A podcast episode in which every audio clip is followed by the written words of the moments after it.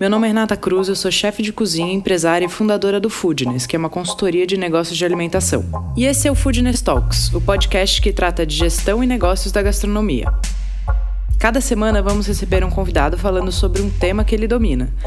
É um conteúdo feito por gente que empreende e passou ou passa pelas mesmas coisas que você, que tem ou está pensando em abrir um negócio. O Food Talks é um podcast para você que entende que gastronomia é muito mais que glamour. É sobre sangue, suor e boletos. Nesse episódio do Food Talks eu recebo Thiago Barcelos, fundador da Nanica Brasil. Ele contou um pouco da sua história, sobre as vantagens de trabalhar com um monoproduto, além do seu relacionamento com o aplicativo de delivery. Mais um Foodness Talks. Dessa vez eu estou recebendo o Thiago Barcelos, fundador da Nanica, que virou um fenômeno. Oi, Thiago, tudo bom? Oi, Rê, tudo bem? Prazer tudo estar aqui. Ótimo. Obrigado pelo convite. Imagina, obrigada a você. Bom, tenho muitas perguntas. Primeiro, eu queria te pedir para você contar como nasceu a Nanica, qual foi a inspiração, da onde veio. Ah, então, a gente é, eu tinha um bar em Curitiba, um bar e hamburgueria em Curitiba, e meu sócio também tinha um bar e hamburgueria em, em, em, Curitiba. A gente morava lá, sou nascido e criado lá. Ele é de Foz do Iguaçu, mas é, criado em, em Curitiba.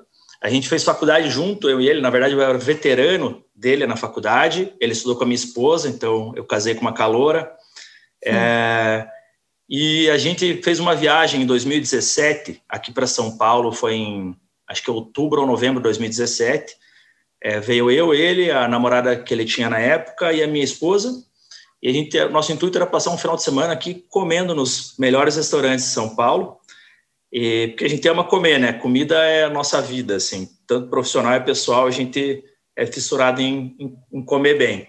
É o meu vício. E a gente veio e a gente brincou assim, naquele dia, naquele final de semana. Cara, vamos montar um negócio em São Paulo para a gente ficar rico? E lógico que era só uma brincadeira, a gente não tinha nenhum planejamento nem nada para virar sócio, ainda até o momento. E quando foi em de, final de dezembro, começo de janeiro de 2018, assim, ele comentou comigo que ele ia ser tipo empresário, assim, ajudar na carreira de um masterchef profissional da época. Tá. E aí, e aí ele ia vir para cá para São Paulo e eu tinha meu bar e hamburgueria lá, o negócio estava indo super bem, a gente, eu e minha esposa, a gente estava com uma grana guardada, a gente queria investir em outra coisa na cidade de Curitiba, abrir um outro negócio. E aí minha esposa deu a ideia, falou assim, por que, que você não vai para São Paulo, fica uns dois, três meses lá, para ver se você acha alguma coisa que é tendência lá, que já está forte lá e que não chegou em Curitiba ainda, aí você volta com a ideia para cá e a gente monta um negócio novo aqui. Eu falei, pô, vou falar com o Léo, meu sócio lá, e vou, vou ficar em São Paulo lá, divido o apartamento com ele, ajudo ele nos custos até, Sim. e vou achar um negócio para a gente montar. E aí, cara, acabou que eu vim para cá, para São Paulo, e não voltei mais para Curitiba, porque acho que no, no primeiro mês aqui em São Paulo, junto com o Léo, a gente estava conversando, a gente saiu do, de um restaurante, e numa vilinha ali na Rua Augusta, e a gente sentou e começou a bater um papo, e tinha uma portinha de aluga é, na nossa frente, assim, mas era um imóvel minúsculo, era um imóvel de 5 metros quadrados. E aí era uma portinha de vidro, eu olhei assim, eu falei, cara, quem que é o maluco, o insano que vai montar um negócio aí? É, não tem como montar nada nesse negócio. Como é que vai montar um negócio em 5 metros quadrados? O banheiro da minha casa é maior do que isso daí. E acabou que um amigo nosso, que era dono desse restaurante, na, mesma vilinha, falou assim, cara, por que vocês não fazem banoffee aí? Porque é um negócio que eu tenho saudades de Curitiba e que aqui em São Paulo ainda não existe. Daí aí ele falou assim, cara, a tua esposa não vende banoffee em Curitiba? Porque minha esposa já vendia no B2B, né? Ela fazia, ah, vendia para tá. restaurante e vendia sob encomenda também. E o Léo, meu sócio, vendia no bar dele como sobremesa. E a gente tá, falou, então o produto já existia o produto já existia. A, gente já vivia um pouco disso, né? Tipo, tá. o produto já, já ajudava tanto eu quanto ele a se sustentar, mas separadamente, a gente ainda não era sócio. Uhum. E, e, aí a gente falou, cara, pior que eu acho que para fazer banoff, eu acho que esse espaço dá. Eu acho que dá. e eu peguei, eu liguei para o telefone que estava na plaquinha e a, a corretora falou assim: Ah, tá vendo uma escada atrás de você? Eu falei, tô. Daí ela falou: então, a minha sala é em cima dessa escada. Sobe a escada, pega a chave comigo aqui e veja se o imóvel serve para você. E aí eu peguei a chave com ela, peguei uma trena emprestada e fiz assim um negócio tipo o filme Fome de Poder lá do McDonald's. Sim. Comecei a medir, fiz um desenho no chão e tal, num papel depois. Falei, cara, dá, vamos montar esse negócio. Daí o meu sócio falou assim: tá, cara, até cinco minutos Quanto atrás. Quanto era, era, o aluguel na época? Mil, mil reais. Era mil reais. Que... Eita saudade. É, daí não, daí, daí eu falo brincando, cara, o imóvel que era cinco minutos atrás era horrível, era o pior imóvel do mundo, era um banheiro tinha se tornado o melhor ponto do planeta Terra para a gente vender Banoff. Aí eu falei, não, cara, vamos fazer o um negócio dar certo. Daí ele falou, tá, mas vamos investir quanto nesses 5 metros quadrados? Eu falei, cara, para a gente não levar um tombo, vamos investir pouco, né, cara, para brincar mesmo, de forma despretensiosa. E até porque eu não tenho muito, ele falou, também não tenho. Daí eu falei, eu acho que eu falei algo em torno de 10 mil reais que eu tinha, né? Aí ele falou assim, cara, eu consigo erguer uns 7,500. Vamos os dois com 7,500 para a gente ser só 50-50 cada um, para não ficar injusto para ninguém? Eu falei, bora, vamos embora. Pegamos 7.500 cada um, 15 mil. E aí, dois meninos recém-chegados, né, de Curitiba, falei para a moça lá, quero alugar. Falei para a corretora, quero alugar o imóvel, gostei. Ela falou, ah, tem que, tem que dar, exigência do proprietário tem que dar seis meses é, do valor do aluguel de garantia no imóvel no num título de capitalização. Aí, opa, 15 mil, tem que dar 6 mil, já ficou 6 ficou mil para trás, sobrou, sobrou 9. O que, que nós vamos fazer, né? Para montar um negócio com 9 mil reais, tá doido. Aí a gente conseguiu, graças a Deus, montar um negócio com 9 mil reais, mas assim, com muito esforço, compramos um balcão refrigerado usado, que um cara que só por Deus apareceu na nossa vida, que é o Caleb, que é um cara que tem uma loja de equipamentos na Paula Souza. Uhum. Ele, na época, ainda não, não tinha loja, ele tinha um galpão de usados. E ele falou, cara, vocês têm fé? A gente falou que tinha fé. Ele falou, cara, eu gostei da história de vocês e acredito em vocês. Me paga. É, o balcão era da Macom, uma marca super boa, para quem trabalha com gastronomia Sim. conhece. Um balcão usado da Macom, é, por 4 mil reais. Eu, eu, teria que dar 2 mil, a proposta dele era dar 2 mil daqui 60 dias e os outros 2 mil daqui 90. Então o cara ia me dar dois meses para pagar a primeira parcela. Falei, cara, é, é, é, esse tipo de fé não dá para recusar. Sim. Eu falei, manda, manda o balcão, cara. Aí o cara mandou o balcão, a gente montou a loja e começamos a vender Banoff. Estamos aí até hoje, né? Muito legal. E aí agora vocês têm unidade São Paulo, Rio, Campinas e Curitiba, é isso? Isso, exatamente. Uhum, temos nessas, todas essas regiões. Na verdade, a gente começou o ano de 2019 com duas, três lojas, três lojas, que eram as três aqui em São Paulo. Na verdade, era uma loja física, que era a da Augusta, essa pequenininha que eu contei a história, e duas dark kitchens, né, que era Moca, Zona Leste, e Brooklyn, Zona Sul, ali de São Paulo. E aí a gente já estava com um imóvel na Rua dos Pinheiros ali, que era o nosso sonho de consumo, abrir uma loja na loja física na Rua dos Pinheiros é, mas ainda estava reformando, e aí explodiu a pandemia. Então, assim, no ano de 2019, a gente abriu cinco lojas, é, tudo no meio da pandemia.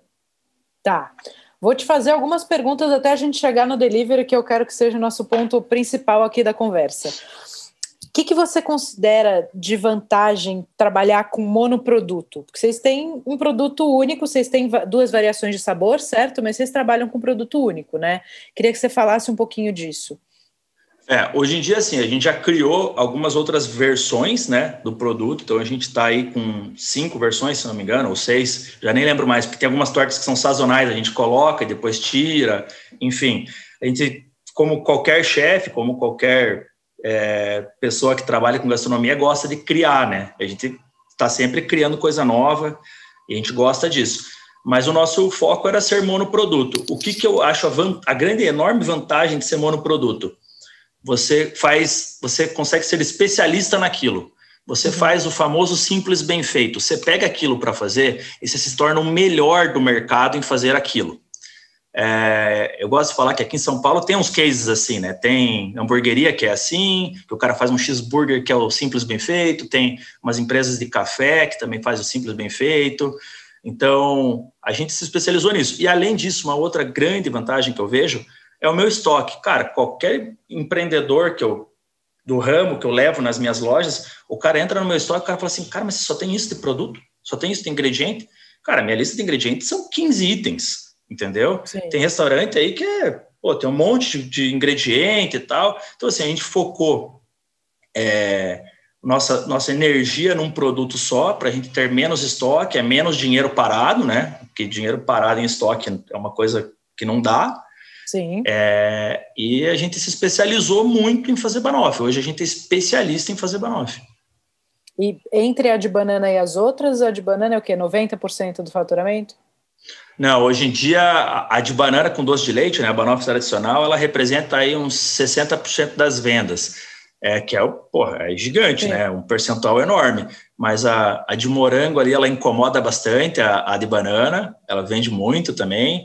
E daí é engraçado, porque tem umas questões regionais que a gente foi descobrindo agora, que a gente foi abrindo em outros estados. Por exemplo, a de uva é uma torta que vende muito em Curitiba. Que o curitibano é. acho que é, é, acha ela meio chique, assim, sabe? Que ela tem amêndoa, ela tem uva sem semente. Então, o curitibano acha ela mais chique. Então, você olha em Curitiba, ela é a segunda mais vendida.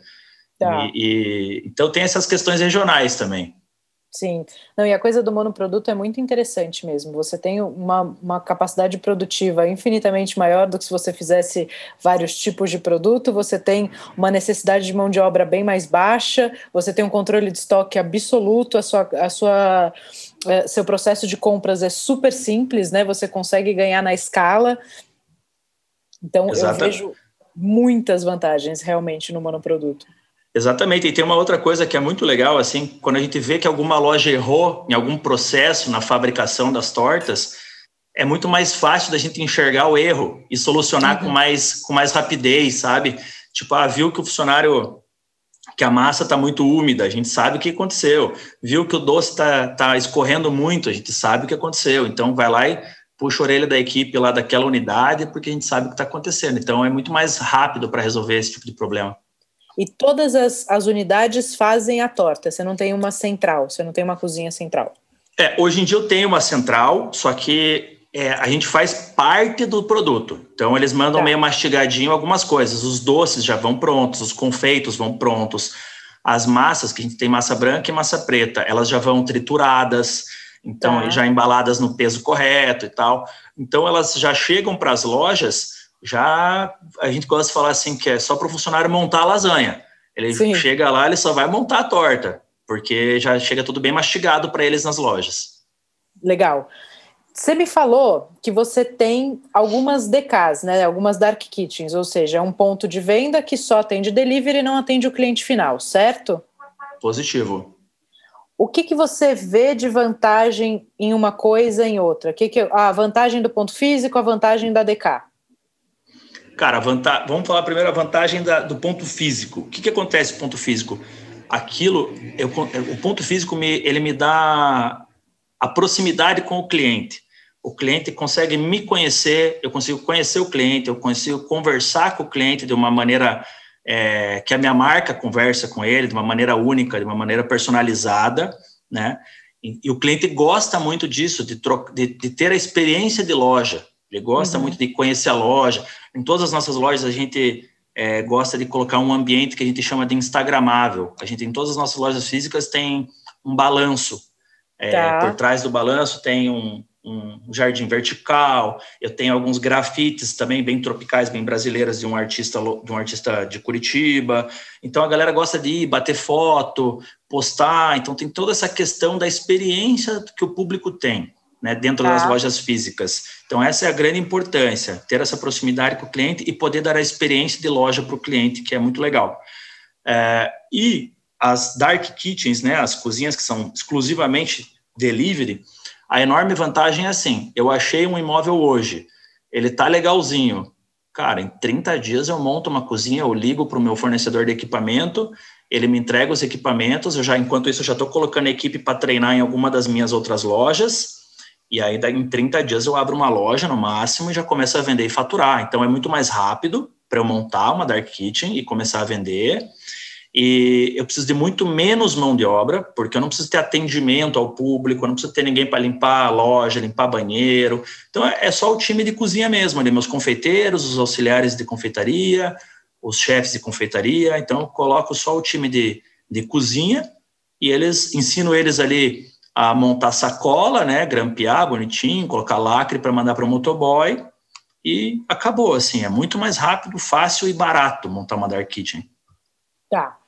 É isso que eu ia te perguntar. É muito mais barato, de fato, tanto a operação quanto o investimento inicial? Sim, muito mais barato. O que, que acontece? Assim, hoje em dia, é, no Brasil, tem algumas empresas especializadas em montar dark kitchen. Tem algumas que fica meio caro e para mim a conta não fecha, que eles cobram além de aluguel, eles cobram condomínio e percentual das vendas. Aí eu acho que nesses casos a conta não fecha. Eu não estou em nenhuma dessas dark kitchens. Eu estou em algumas que eu pago aluguel e condomínio. Eu uhum. tenho alguns amigos aí que tem que alugam um imóvel onde acha e aí paga só o aluguel. Então você acaba se tornando mais vantajoso, porque aí você não precisa de um ponto numa rua famosa, você não precisa de um ponto numa Rua dos Pinheiros, numa Carlos Weber, numa Itapura. Você pega um ponto na região que você quer atender, pode ser uma transversal, pode ser uma rua mais escondida, que você monta ali tua cozinha, o cliente nem sabe onde é, e você vai atender só o, o motoboy. Então acaba sendo mais, mais barato, né? Sim, e para quem está ouvindo, é importante lembrar que, além do Thiago ter monoproduto, ele não tem manipulação na hora da saída. Então, a operação dele fatalmente é mais barata, porque também você não tem esse, essa finalização na hora, né? Diferente de uma hamburgueria que está fritando batata, montando hambúrguer, esse ah. cara vai ter muito mais mão de obra. Cuidado só para não pegar um exemplo e transformar isso numa verdade absoluta, hein, pessoal? Cara, é engraçado você falar isso, que hoje de manhã eu estava falando sobre isso com meu sócio, porque ontem teve um, um cara aqui de, de, que é de Santos, abriu uma hamburgueria aqui em São Paulo, na Zona Sul, e o cara postou uns stories no Instagram dele, ele é hamburgueria, né? E o cara, nossa, com aquele cachecol de comando, assim, um monte de comando, e o cara nadando de um jeito assim inacreditável. E a gente não existe isso, porque Sim. o nosso produto está pronto na geladeira. O que acontece? Saiu o pedido no, no tablet lá do delivery, o meu colaborador ele monta a sacola e ele tem que esperar o motoboy chegar ainda com a sacola dentro da geladeira. O cara chega, fala o código, entrega na mão do motoboy e vai embora. Então, o motoboy no Nanica, ele não fica mais do que 30 segundos. A gente costuma falar que a gente é a loja que é a marca melhor amiga do motoboy, porque a gente não tem booking time. Então, é, cara, mas assim, eu, eu que fui cozinheiro por muitos anos, eu tenho um pouco de saudade dessa história de sair a comanda e, e botar a barriga no fogão e fazer o negócio acontecer. É passa é um dia lá também. na hamburgueria, vê se passa. É. Era um dia, um dia já tá bom, um dia já tá bom. que a complexidade do seu negócio é maravilhosa. Você arrumou um negócio que realmente esses números trabalham a, a, seu favor, né? Isso é legal. Mas para quem está ouvindo, é importante a gente lembrar isso para o cara não tomar isso como uma verdade absoluta, porque eu conheço DKs que custam tanto de mão de obra quanto um ponto físico, né? Quanto, um, quanto uma loja, porque justamente tem uma complexidade operacional de finalização alta. Então, entenda do seu negócio, não busque respostas prontas, nem busque copiar e colar o negócio de ninguém. Agora, Tite, deixa eu te perguntar um negócio. Você acha que uh, as DKs, eu entendo que para você elas são um baita negócio, mas o ponto físico para a construção da marca, na sua opinião, é essencial para gerar desejo, construir marca? Importantíssimo. A gente, inclusive, a gente conversa muito sobre isso, eu, eu e os meus sócios, que a gente acha que a vitrine é necessária. A vitrine que a gente quer dizer é a loja física. A gente sempre procura se posicionar numa cidade nova como a loja física. Então a gente vai para uma cidade nova, bota primeiro uma loja física e aí depois, se a gente vê que tem mercado, a gente abre uma dark kitchen também, porque o cliente, a gente sente que o cliente tem essa necessidade de conhecer, de ter a experiência para se sentir confiante e confortável para pedir a gente no delivery depois. Lógico, a gente sabe que hoje em dia existem N marcas aí que abriram somente, única e exclusivamente no delivery e nunca migraram para loja física, mas são cases diferentes aí, né? Mas no, no, no, caso do meu negócio, a gente vê, vê como de extrema importância primeiro abrir a loja física e dar a experiência para depois é, migrar para o cliente para o delivery. Tá bom, muito legal. Agora vamos falar do seu delivery. Você cresceu bastante, né, com delivery. A venda de delivery mudou o, o jogo aí para você, certo? Certo. Então, assim, a gente, eu e meu sócio, né, Curitiba, é, a gente com uma cabeça, com uma cultura completamente diferente da de São Paulo, a gente pedia em Curitiba pizza no delivery. Para a gente era só pizza que funcionava no delivery. Outro produto não funcionava. E aí, tanto que a gente abriu o Nanica aqui em março de 2018 em São Paulo, e a gente não estava no delivery, porque a gente não acreditava muito que a pessoa ia pedir uma sobremesa no delivery, tá louco? Ninguém vai pedir uma sobremesa no delivery. Era o que a gente pensava, né? E aí, quando foi lá por meados de setembro, outubro de 2018, é, a RAP tem aquele sistema de qualquer coisa. Teve algumas pessoas que começaram a pedir a gente pelo qualquer coisa, já que a gente não estava em aplicativo nenhum, a pessoa digitava lá no qualquer coisa da RAP é, Nanica, o motoboy ia lá com um cartão corporativo e comprava as nossas tortas. Daí a gente, cara, mas isso existe, será que vai dar certo? e aí eu falei para o meu sócio assim, cara, quer saber? Vamos entrar no, em alguma plataforma, porque, cara, se a gente vender uma venda no dia, já tá bom, é uma venda a mais que a gente conquista. Uma venda que a gente não tem, que a gente vai conquistar. E a gente entrou, acho que foi final de outubro, começo de novembro. Eu sei que em novembro de 2018, a gente vendeu, sei lá, uns 300 e poucos pedidos, se não me falha a memória. E aí, dezembro, a gente já dobrou isso, foi para uns 700 pedidos. E aí, jane... entre dezembro e janeiro, a gente fechou é, umas férias coletivas, assim, e a gente só reabriu dia 8 de janeiro. E aí, a gente falando, cara, porra, janeiro, historicamente, é um mês muito fraco para todo mundo, a gente vai ter sete dias a menos de faturamento, eu acho que vai ser tendência de ser um, um mês bem fraco para a gente. A gente vendeu mil, quase 1.300 entregas no delivery, no nosso terceiro mês de delivery, com uma lojinha de 5,3 metros quadrados. Então, fora o que a gente vendeu no balcão, né, na lojinha física, a gente vendeu mil e quase 1.300 é, entregas no delivery. Então, foi tipo, nossa, a gente, aí a gente viu que o delivery era um negócio que a gente tinha que, que investir, assim, que a gente tinha que, que dar sequência, que a gente passou a acreditar no delivery a partir de então. Legal. E, a, e você acha que esse primeiro movimento do delivery existiu porque a marca já estava forte, as pessoas iam atrás da marca e do produto, ou o delivery ajudou a impulsionar vendas? Tipo, pessoas que não conheciam vocês ficavam conhecidos pelo delivery? Olha, eu acho, eu acho que as duas coisas. As duas tá. coisas se ajudaram, se foram uma complementou a outra, assim. Aconteceu assim que é, em setembro a gente fez um evento no ginásio do Ibirapuera, que tinha 10 mil pessoas, era um show evangélico, e a gente estava na praça dos, dos, das comidas, assim, lá do, do evento, e a gente também estava distribuindo no camarim dos artistas do evento. Tá. E, e aí, cara, os influenciadores evangélicos começaram a postar a gente, a gente começou a ficar famoso nesse mundo evangélico, e os caras começaram a procurar a gente loucamente, assim. E deu super certo essa estratégia. É, e aí como, se fortaleceu cada vez mais como marca.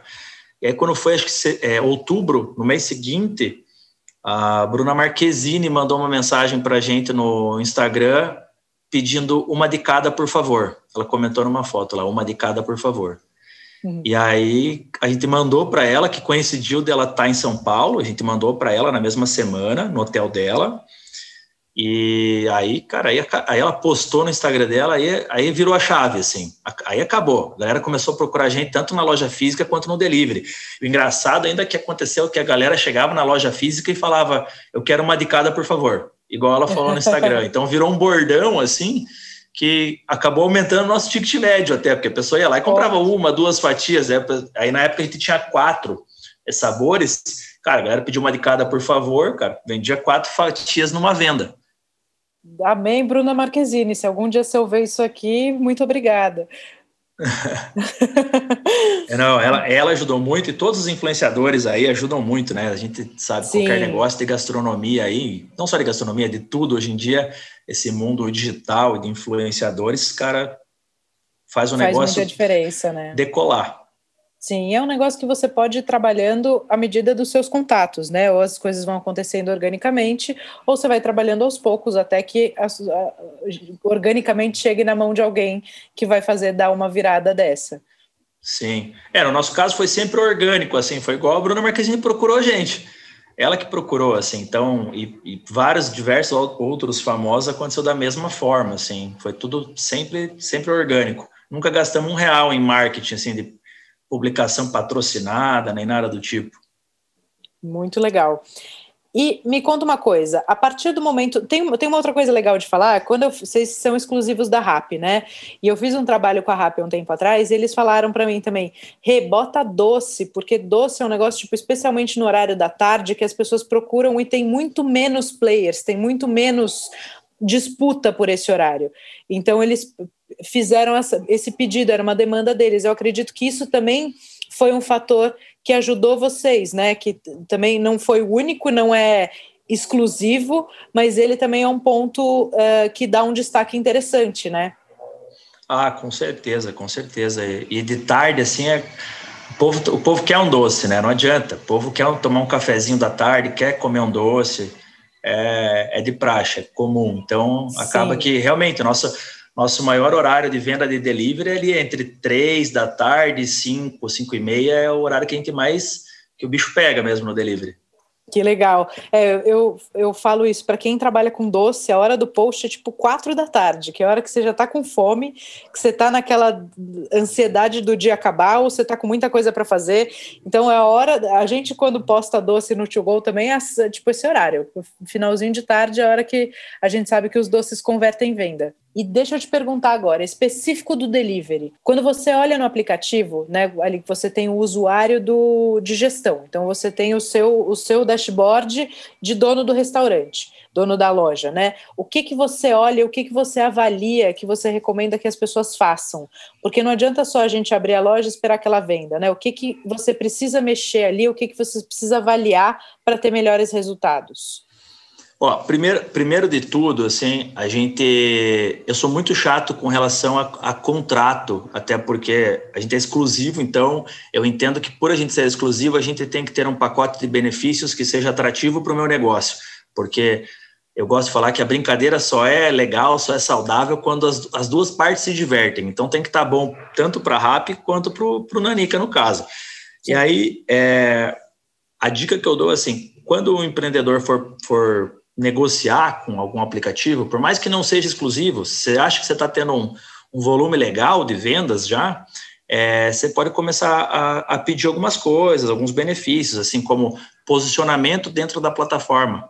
É, você tem que estar tá entre os primeiros ali, porque se, senão o cliente não vai ficar rolando até lá embaixo até te achar. Então, assim, primeiro você tem que é, é, trabalhar a tua marca internamente, independente do aplicativo, para o cliente querer digitar o teu nome lá em cima.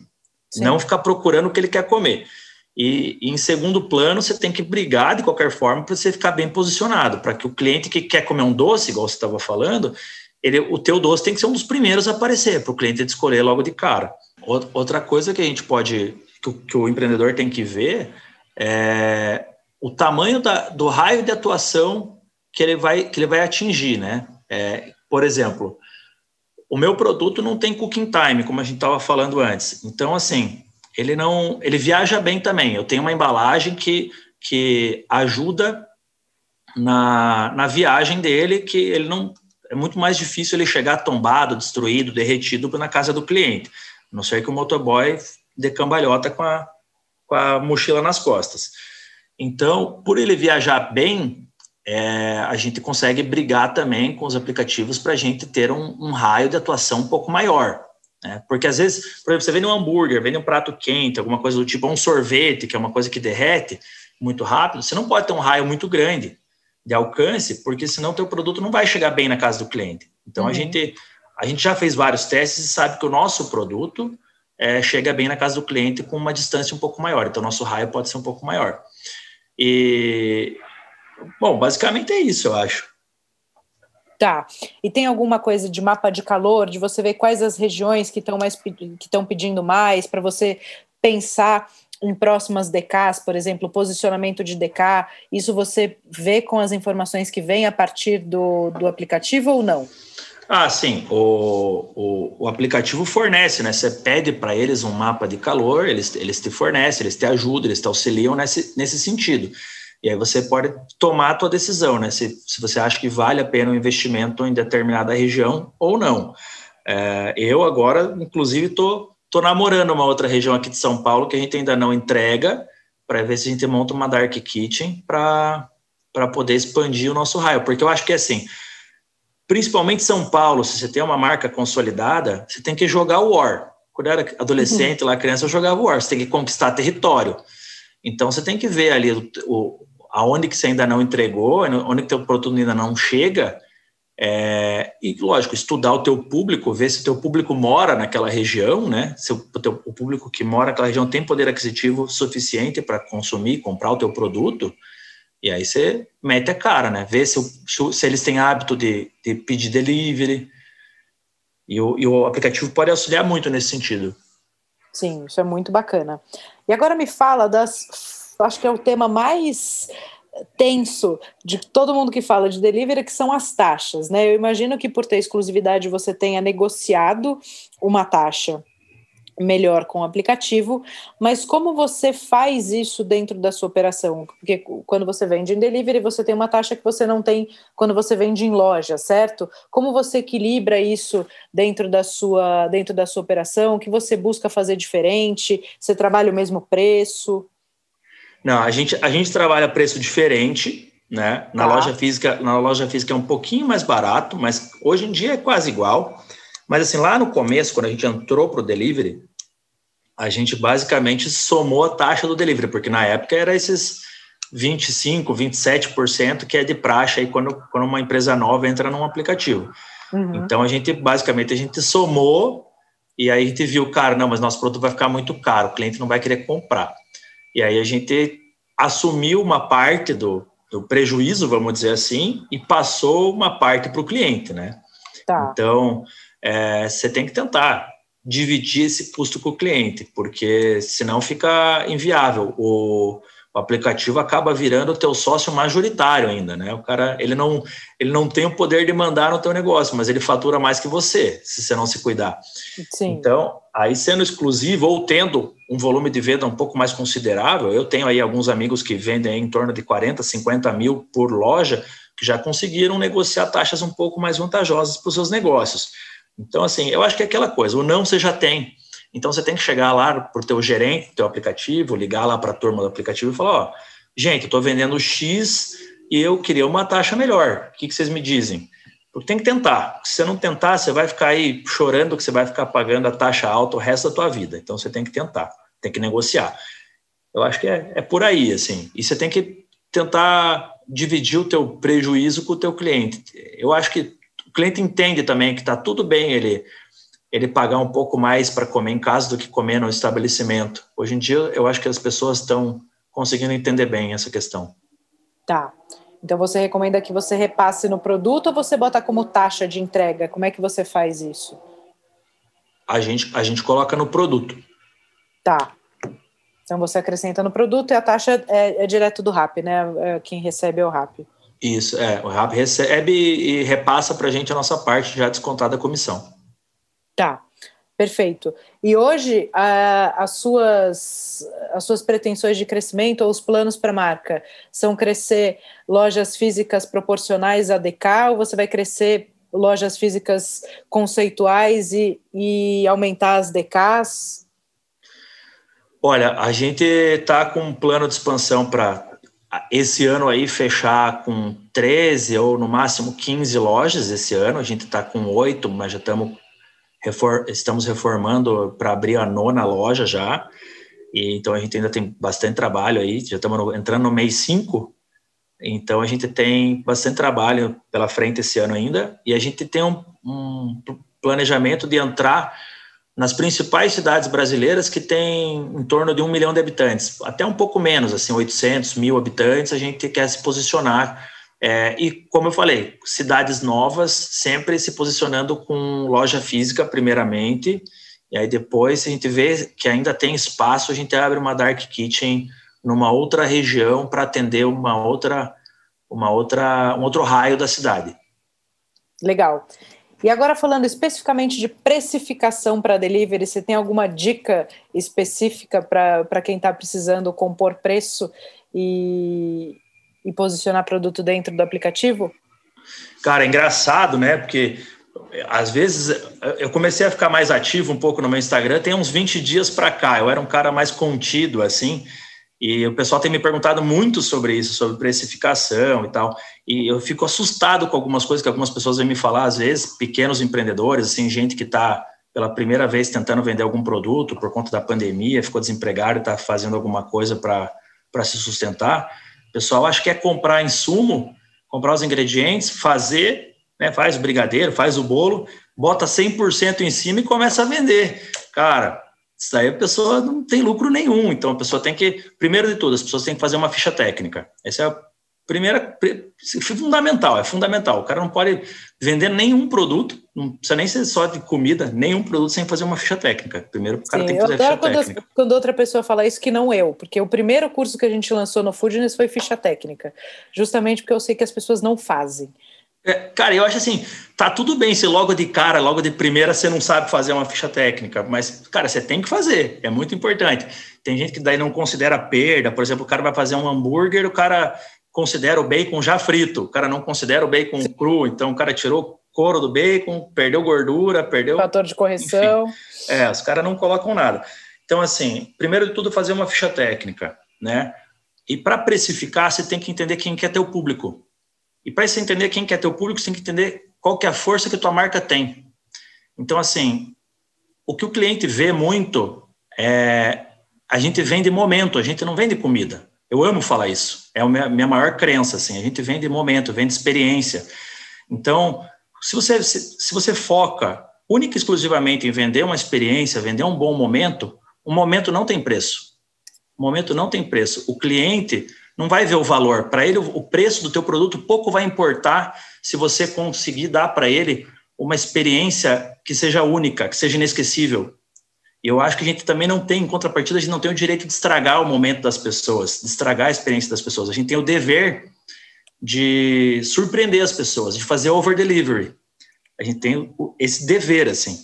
Então, assim, você tem que entender algumas premissas, né, para poder criar um preço de, de venda. E acho que o mais importante de tudo é, não é nem fazer um produto bem feito. O produto bem feito conta muito, mas você tem que fazer uma marca forte, você tem que fazer o, o cliente te desejar.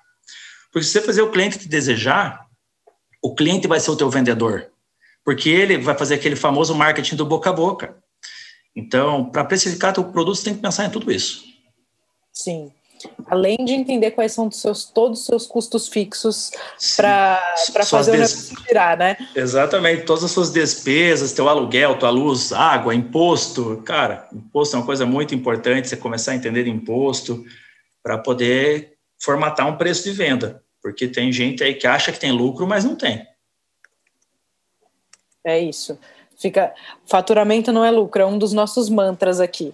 Depois que você tira é, do faturamento ou do preço do produto os variáveis, né? A gente fala de CMV, insumos, que é o resultado de ficha técnica, taxas de aplicativo ou cartão e imposto, o que sobra não é lucro, é margem de contribuição, que é o que você tem de dinheiro para pagar custos fixos, operacionais e te dá lucro.